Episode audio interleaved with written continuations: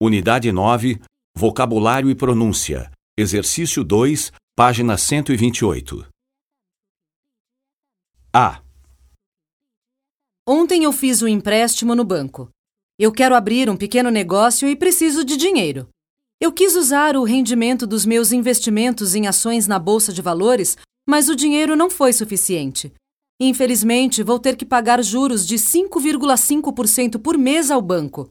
Por sorte, consegui levantar o dinheiro necessário porque tenho um bom emprego e o meu contra-cheque mostra minha renda mensal. B. João aplicou algum dinheiro num fundo de investimentos.